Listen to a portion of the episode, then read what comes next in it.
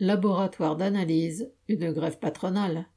Entre le 14 et le 16 novembre, 95% des 4200 laboratoires d'analyse médicale sont restés fermés pour ce qu'ils ont baptisé, entre guillemets, la grève des laboratoires, terme fallacieux repris avec complaisance par tous les médias.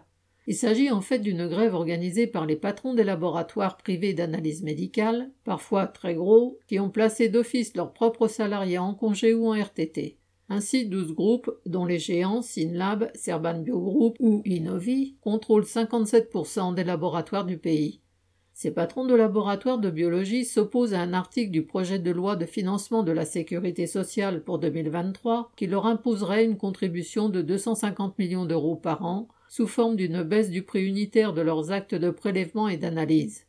Pour justifier cette baisse, le gouvernement invoque le bénéfice extraordinaire de 7 milliards d'euros réalisés en moins de deux ans par ces laboratoires grâce aux millions de tests anti-Covid remboursés au prix fort par la Sécu. Après leur avoir servi la soupe, le gouvernement leur demande un petit effort, jouant au passage aux défenseurs des assurés sociaux et de la collectivité.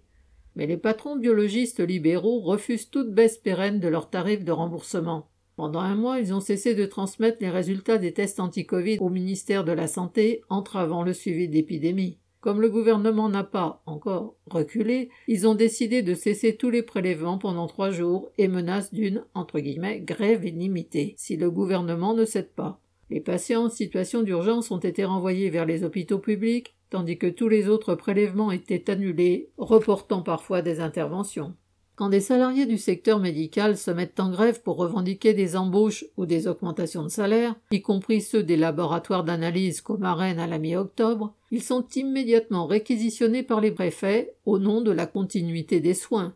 Non seulement aucun laboratoire de biologie n'a été réquisitionné, mais leurs patrons ont déjà trouvé le soutien des sénateurs qui ont voté un amendement remplaçant la baisse permanente des tarifs par une contribution unique de 250 millions.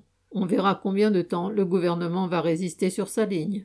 En tout cas, cette grève patronale indique la voie que les travailleurs doivent emprunter pour défendre leur droit à l'existence, se mobiliser tous ensemble sans se laisser arrêter par ceux qui crient à la prise en otage de la population. Xavier Lachaud.